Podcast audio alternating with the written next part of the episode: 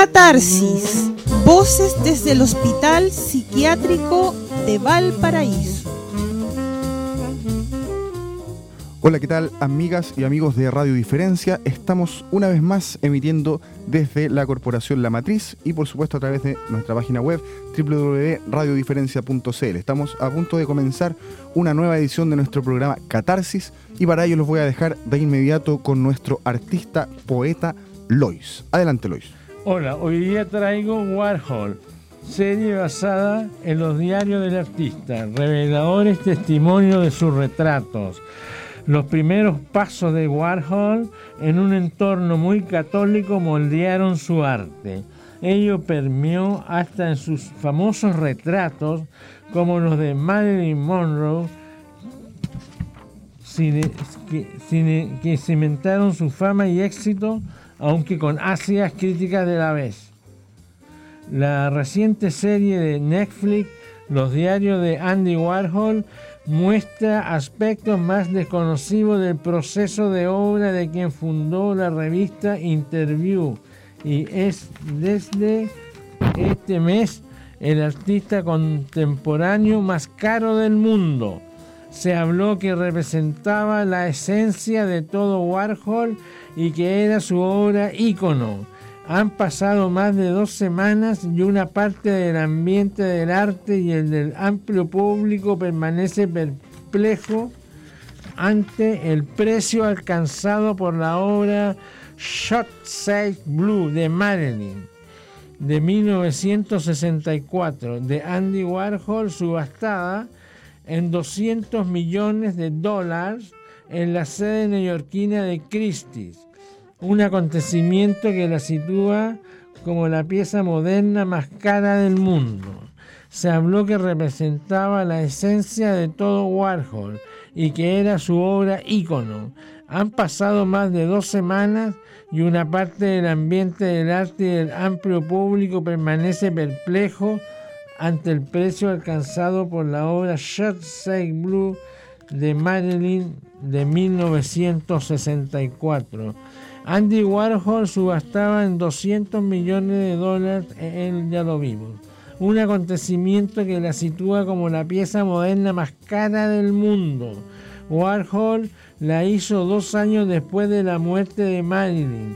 Esa imagen de 92 por 92 centímetros integra una serie de cinco retratos en los que usó una técnica de serigrafía muy compleja que consiste en duplicar e imaginar en papeles o lienzos donde el artista utilizaba una capa de malla fina similar a la de seda, que nunca más volvió a usar. Se considera una de las imágenes más raras y trascendentes del pop art.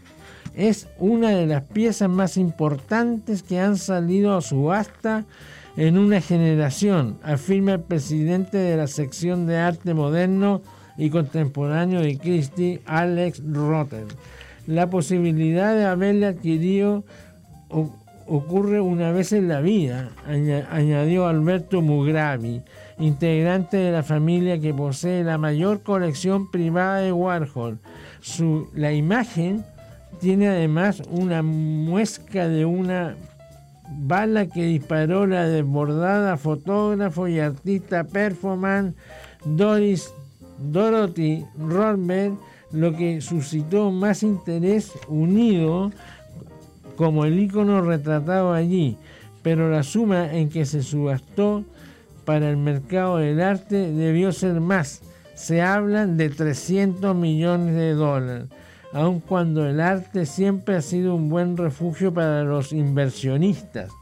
Y es posible que esta Marilyn haya sido subastada por encargo, hasta que por el propio emisario, el galerista Larry Gagosian, dueño de un imperio en el comercio del arte, o bien por un fondo de inversiones que contemple arte, como sea, la obra sobre Marilyn es un ícono mundial del artista pop norteamericano que revolucionó el hacer de las artes y la visualidad en los años 60 y 70.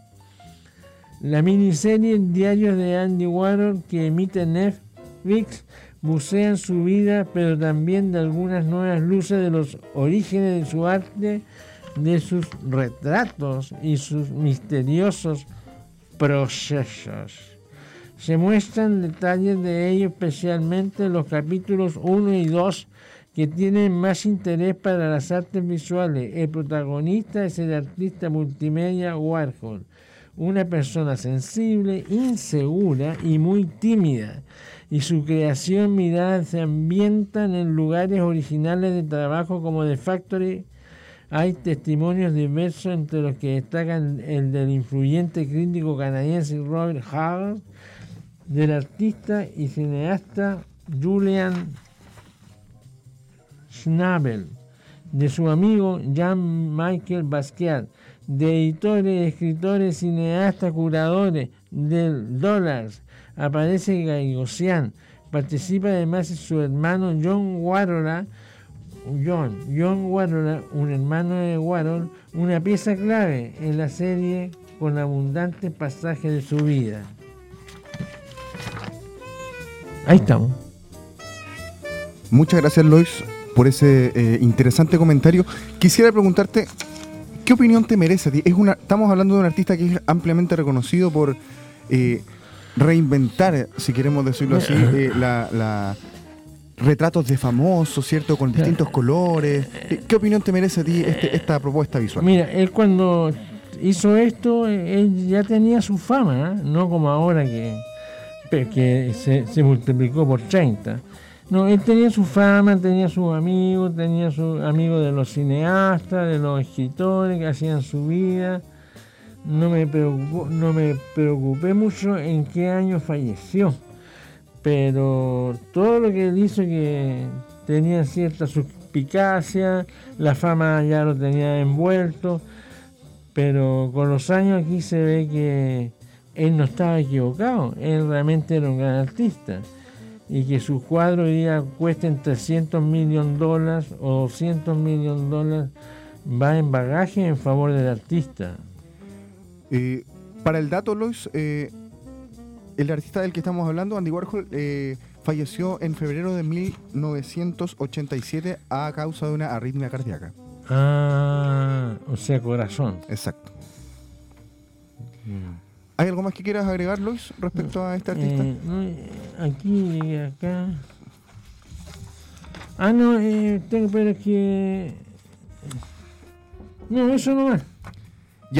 Entonces, Lois, eh, muchas gracias por tu comentario de arte, siempre, por supuesto, muy, muy interesante.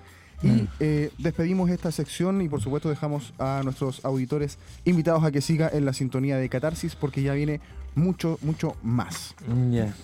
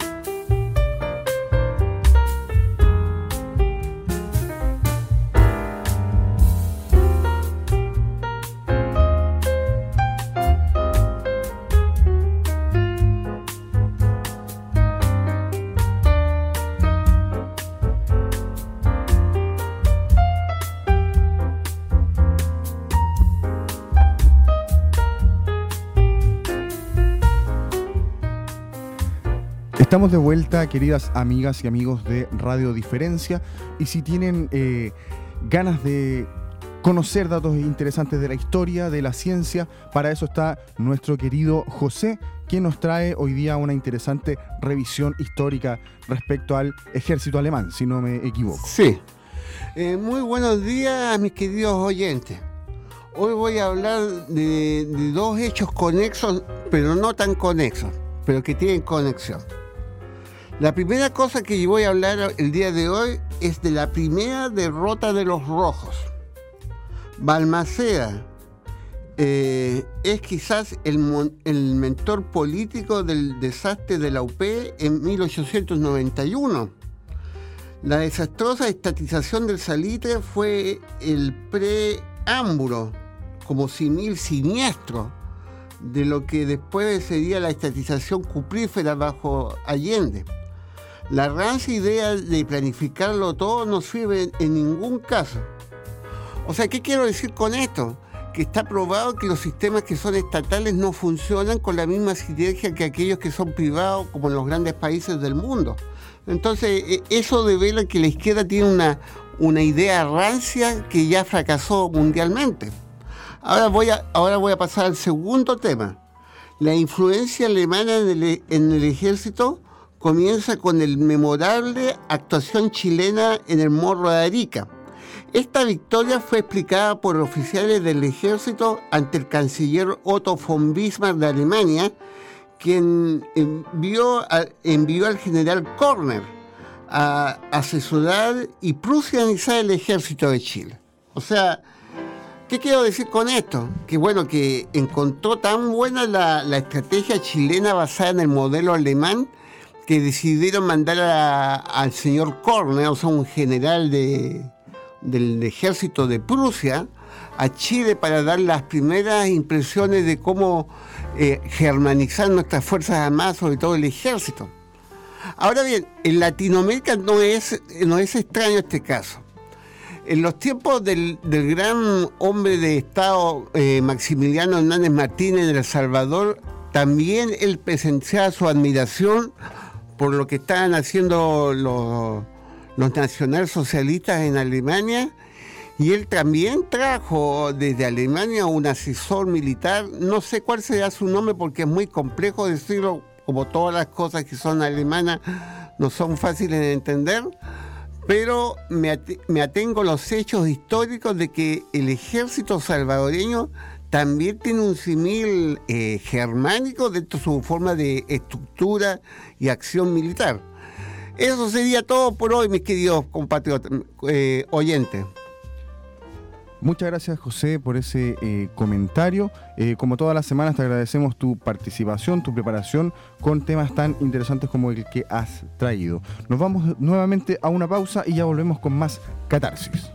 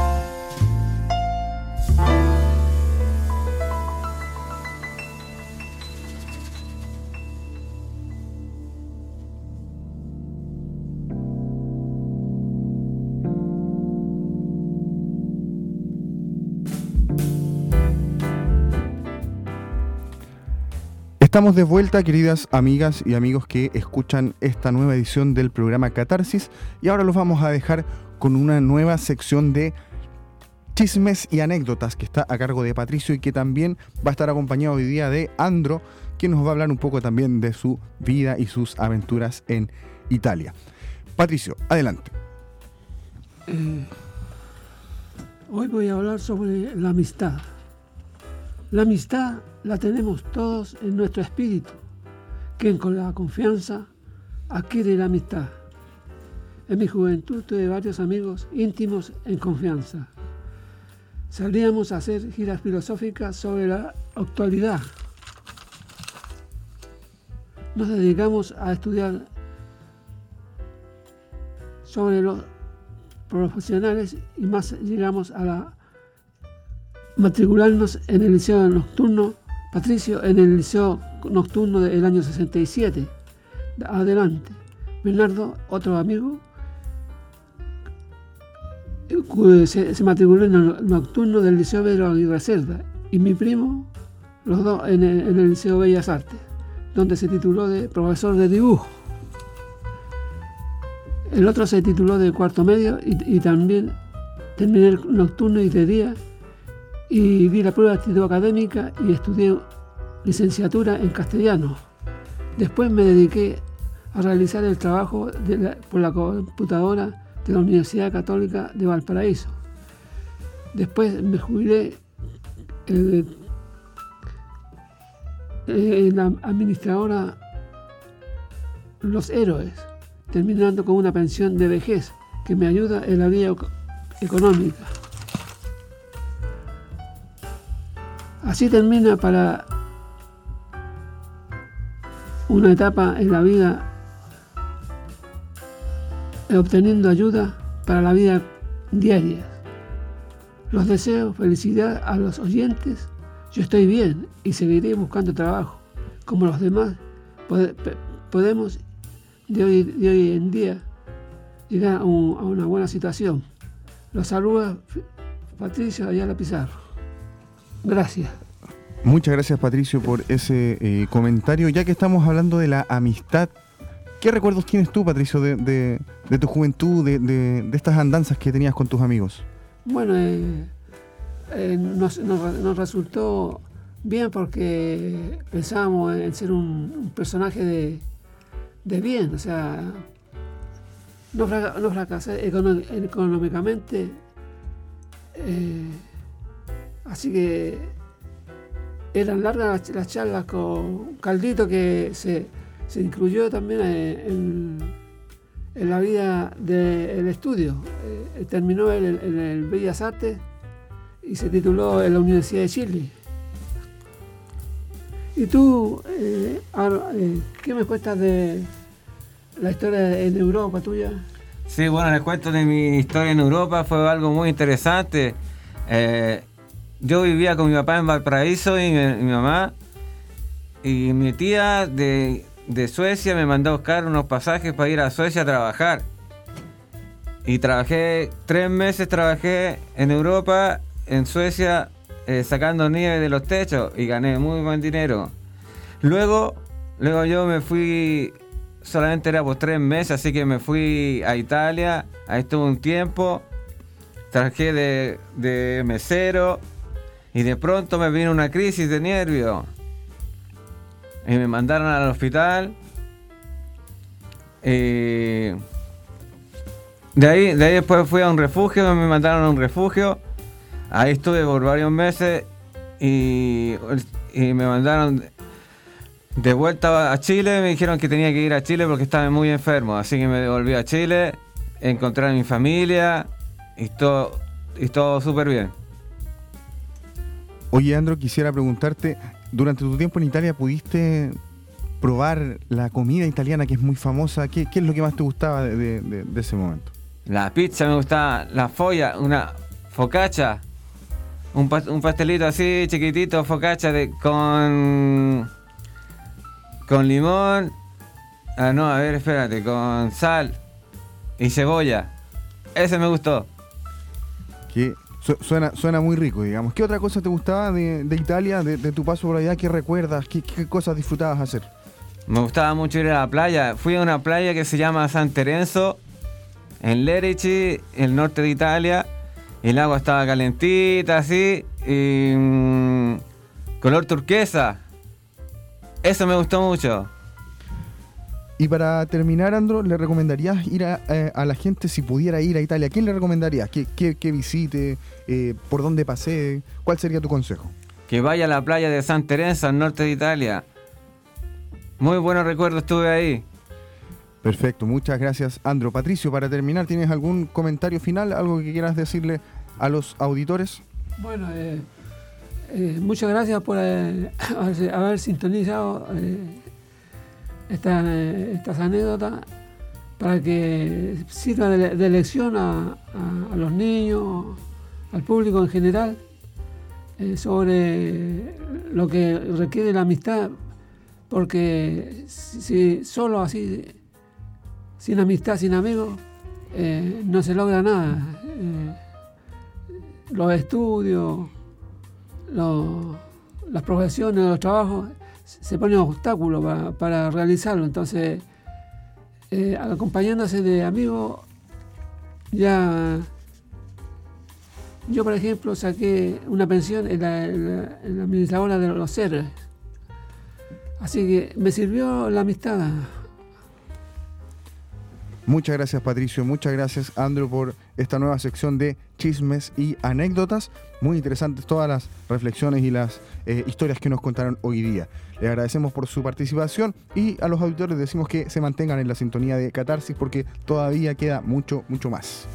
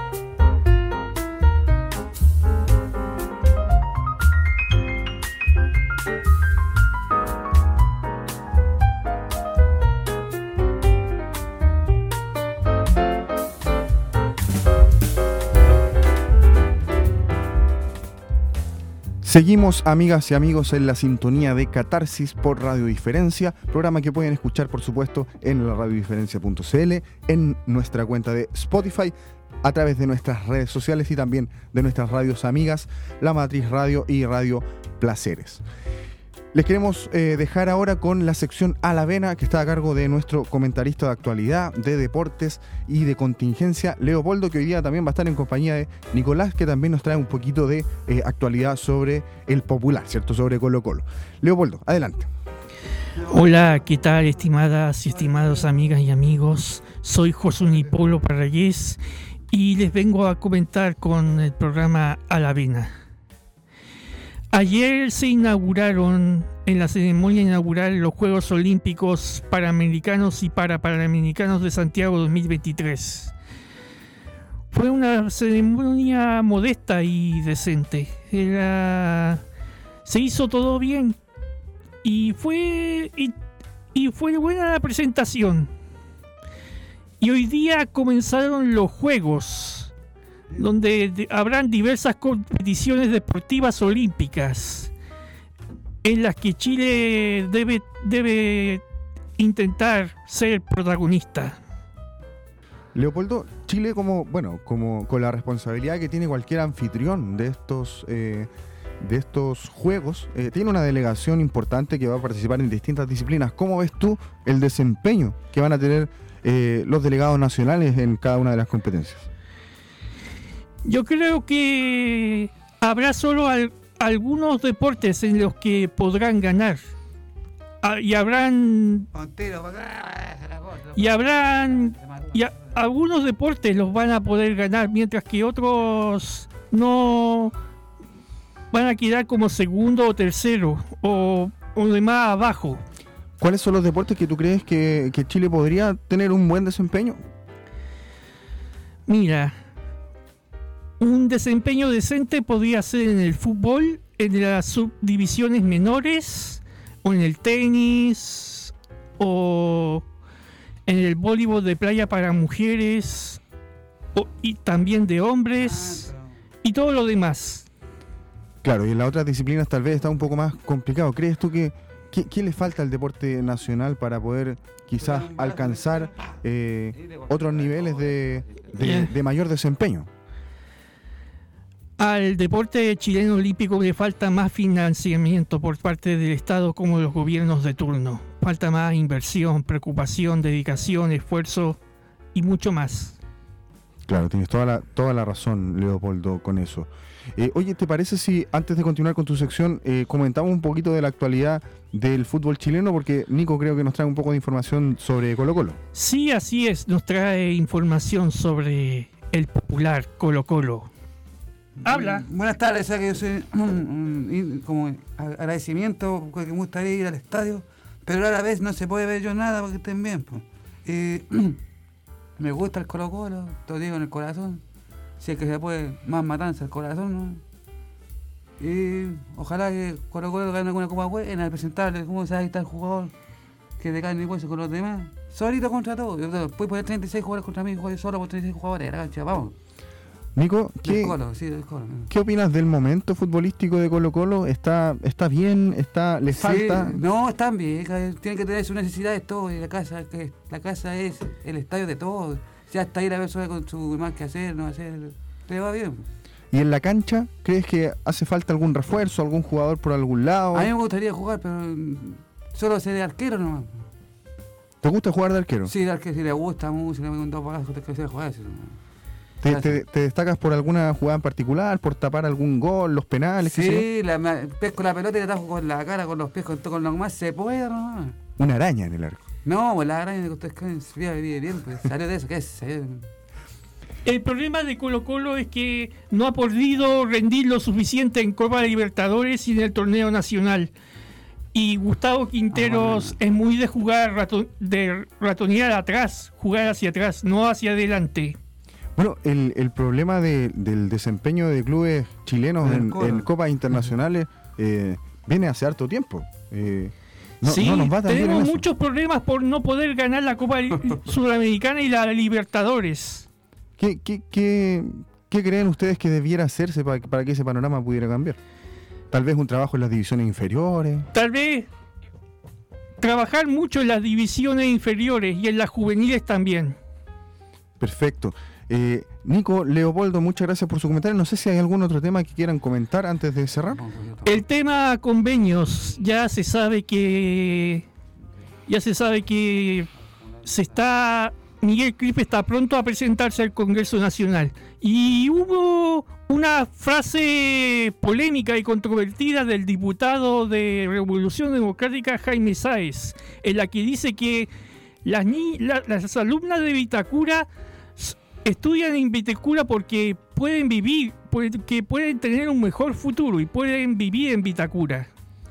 Claro, lo que el diputado dijo en ese momento fue que tal vez eh, las niñas de, de ese colegio tenían quizás más éxito por venir de esa comuna que eh, niñas que te- estudiaban en comunas quizás eh, de más escasos recursos, con situaciones de vulnerabilidad un poco mayor, que claro, sus oportunidades de desarrollo quizás son un poco menores.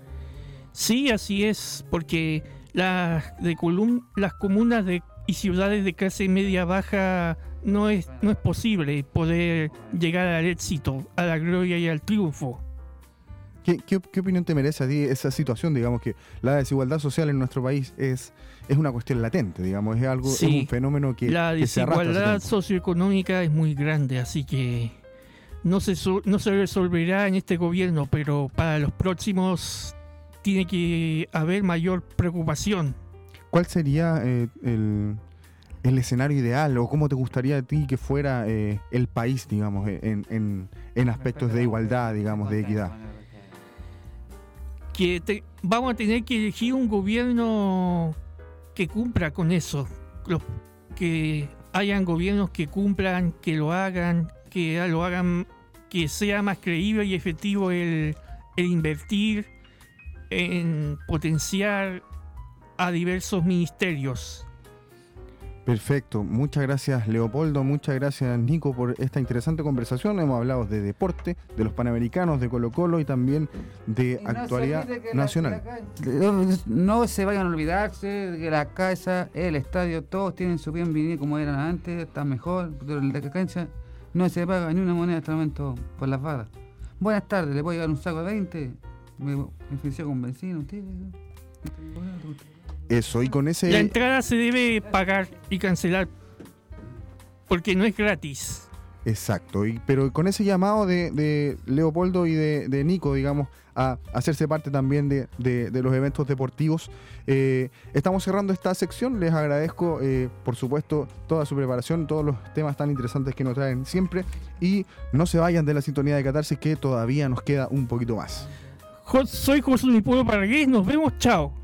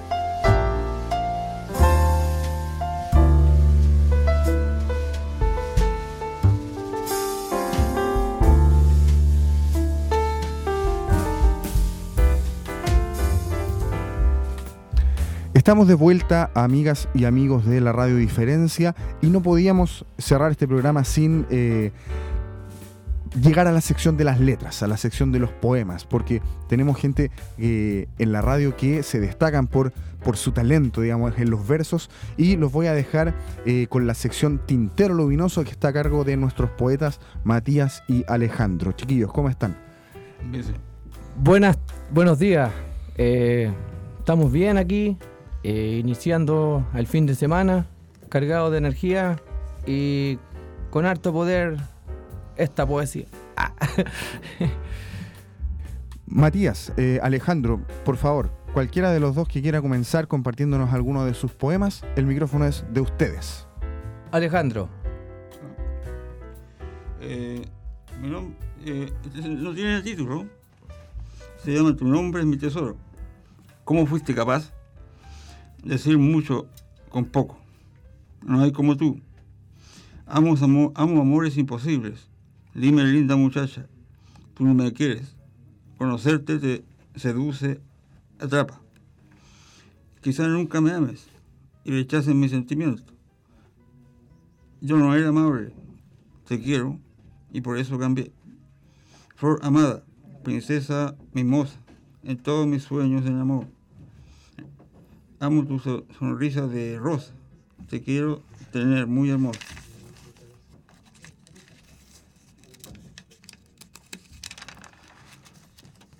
Hay otro que se llama Jenny. Jenny, eres la única en mi mente que domina mi corazón.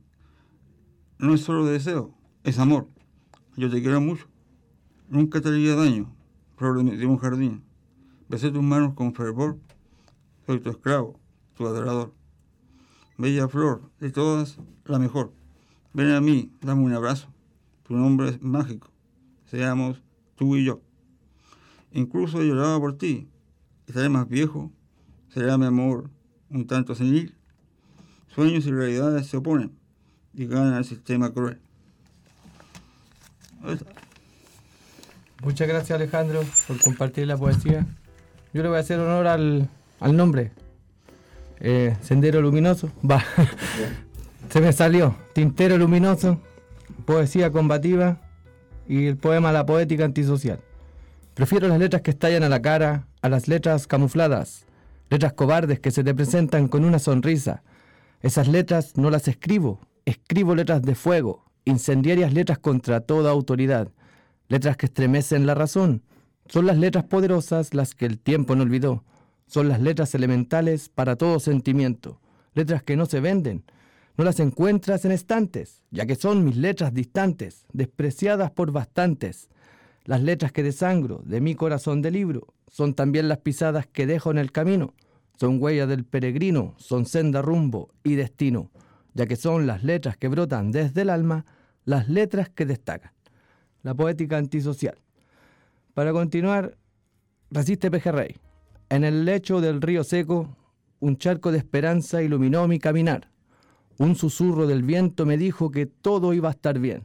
Me dijo que las marcas en las piedras son las cicatrices de la piel de la tierra, que son las raíces las que cimentan el porvenir.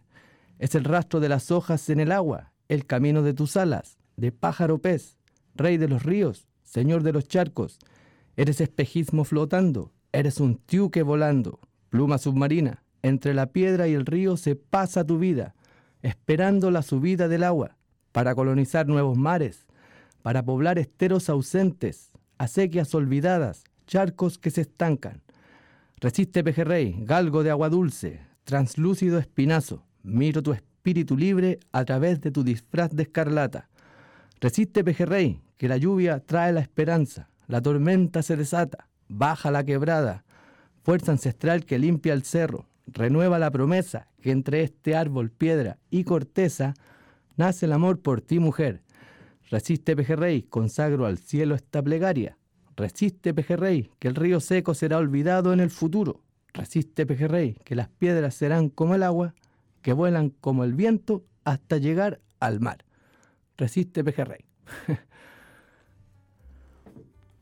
Muchas gracias Matías, Alejandro, por esos eh, poemas. Quisiera, eh, bueno, junto con felicitarlos por, por la belleza de, de- estos versos que nos comparten, quisiera preguntarles, porque me imagino que no solo yo, sino que mucha gente también se lo pregunta, ¿cómo es el proceso de ustedes para crear un poema? ¿En qué se inspiran? ¿Cómo, cómo, cómo es su proceso creativo? Eh, no sé cómo explicarlo. Nada. eh, es el del pejerrey, por ejemplo, andaba en el paradero, en el paradero, paradero 18 en la cruz, en el puente colgante. Y estaba seco el río, como dice el poema, y había un charco, y habían ahí pejerreyes con gambuzas. Y los vi, pues, y, puta, resistan pejerreyes, y escribí eso. y el otro, el de la poética antisocial, es re chistosa la historia porque andaba en la Feria del Libro de Limache eh, buscando a alguien que pudiera pu- con quien publicar. Bueno, y encontré que había un micrófono abierto, según yo, en un escenario. Fui y me les dije, oye, ¿puedo aquí? eh?". No, porque no está ahí en el programa, así que hay ah, la burocracia, dije yo. Pues, y ahí fui y escribí ese, la poética antisocial, pues, para desahogar lo que... que- eh, la burocracia. Claro, Entonces, una, como un chispazo así, para mí, no sé para otro. exacto. que me imagino que nace de la observación de las cosas, también de Mm. experiencias personales. Sí, Y en tu caso, Alejandro, ¿cómo, cómo llegas a escribir un poema? Bueno, con cada cosa nueva que pasa, que me pasa a mí, eh, recojo un, un retazo de esas, de esas realidades y las transformo en letras, en versos, y así se va generando. ¿Y ustedes escriben todos los días? Eh, Todos los días no. ca- ¿Cada cuánto, por ejemplo, escriben un poema? Es para conocer parte de su trabajo, digo. Bueno, eh, hoy día, eh, esta semana estuve medio remolón, pero tenía unos, unos escritos de antes. yo no... Va a sonar medio pedante, pero escribo cuando quiero. cuando quiero escribir, escribo. eh. No, no, no tengo un... Bueno, chiquillos, les agradezco que, que nos estén compartiendo parte de, de su, de su experiencia como escritores. Eh, ¿Hay algo más que quieren agregar eh, antes de, de- de ir cerrando la sección? Si tienen más poemas, por favor, adelante. No tengo más. Eh, yo igual tengo unos dos más. Eh, como tenía temática del, del amor ahí, los poemas del, del amigo Alejandro. Este se llama Ausencia. Fue ayer, parece lo escribí. Entre verde y celeste pesa tu ausencia en estas cuatro paredes. ¿Qué pasa con el tiempo, antes veloz e implacable, ahora lento y cauto? Pesa la ausencia de tu ser en mi entraña. Pesa la ausencia de tus palabras en el fondo de mi alma. Ausencia. y el último también escrito antes de ayer a las 23:44 de la noche. Poema de despedida del día. Ahora cuando las estrellas brillan como perlas incrustadas en la cuenca del universo, es cuando brota el verso a la luz de la luna. Falta tan poco para abrazar el nuevo día. Falta tan poco para saludar este presente que no descansa. Falta tan poco para que salgan a volar las palabras al despuntar el alba. Ya no falta nada para dar descanso a mi alma. Adiós, un día más pasó por mi ventana hasta mañana. Y un bonus track que quería, algo que estoy probando ahora nuevo, con otro seudónimo, otro alter ego. ¿A dónde está? Cu- ¿Cuál es ese otro alter ego? Tiukowski. Tchaikovsky. Un- poco de influencia rusa. Claro. Se llama Andáis pasado diablo. Y es un, es un relato. Y me pasó ayer. Ayer me pasó en la, como a la hora de las 4 de la tarde y lo escribí después. ¿A qué hora aquí está escrito? A las 9.47. Entonces está fresquito. Quiero probar para ver si le gusta. Se llama Andáis pasado diablo. Estaba dándole a la hechona, limpiando una orilla infestada de yuyo. La pega se entorpecía por las mangueras plásticas y los tarros con desechos en donde la maleza había brotado. Había uno en particular con tapa. ¿Este qué tiene? pregunté. Azufre líquido, dijo Chicorea. Déjalo ahí nomás loco, me dijo. Aquí molesta, dije. Lo tomé, lo levanté, error. La tapa estaba mal puesta. El azufre líquido cayó sobre mis ropas, sobre mis brazos y mis piernas. Un olor penetrante invadió el lugar y mis fosas nasales. Raspó la garganta como la calada de una buena hierba. Ardió el ojo, picó la nariz e irritó la piel. No importa, son gajes del oficio. Un baldazo de agua, un reto y tres lucas me gané por la limpia. Y así, con la misma ropa, partí para el uno. Llegué al negocio, entré y pedí una cerveza. En eso, entra la tía. ¡Ah! Y ese olor dijo, soy yo, tía. Me cayó un tambor con azufre líquido encima y no me cambié la ropa. Chuta, ya, pásale la cerveza y que se vaya a cambiar este cabro. Anda, pasado a diablo. Dijo la tía. Tomé mi cerveza, la eché al bolso y salí del negocio más contento que perro con dos colas. Bueno. Muy, muy buena. eh, tiene un carácter más, más, más narrativo. esta- Claro, esta eh, última, sí, sí, eh, son relatos. Bueno, Matías, eh, muchas gracias a, a ti por compartirnos eh, tus poemas y a Tuikoski por compartirnos eh, sus narraciones y por supuesto también a nuestro amigo Alejandro que también semana a semana eh, nos deleita con las cosas que va escribiendo, sus poemas y sus versos. Chiquillos, les agradezco como siempre su presencia en Radio Diferencia, siempre es un agrado escuchar eh, sus letras, sus versos y de esta forma estamos terminando. Quisiera mandar un saludito Sí, por a otro, a otro, a un, a un amigo del alma que también tiene un programa en La Serena. Se llama el programa Santos Pecadores, el Nico, que resiste Palestina. Él va a entender ahí, resiste Palestina, hermano. Buena, eso. Alejandro, ¿quieres enviar un saludo, unas palabras finales antes de, de cerrar el programa? Mm. No, no. No, bueno, eh, nosotros por nuestra parte le enviamos también un cariñoso saludo a todos los integrantes de Radio Diferencia y algunos que eh, están afectados de salud y que hoy no están con nosotros, así que les mandamos un saludo esperando eh, nuevamente tenerlos con nosotros aquí porque son una parte importante de nuestro equipo. Recuerden que nos pueden escuchar en la radiodiferencia.cl, en nuestra cuenta de Spotify, a través de nuestras redes sociales también pueden ver parte de nuestro contenido y por supuesto a través de nuestras radios amigas. La Matiz Radio que nos recibe en sus estudios para poder seguir grabando nuestros programas y Radio Placeres que también retransmite nuestros contenidos semana a semana. Eh, le mandamos un abrazo a cada uno de nuestros auditores y auditoras y por supuesto los esperamos la próxima semana con una nueva edición de Catarsis.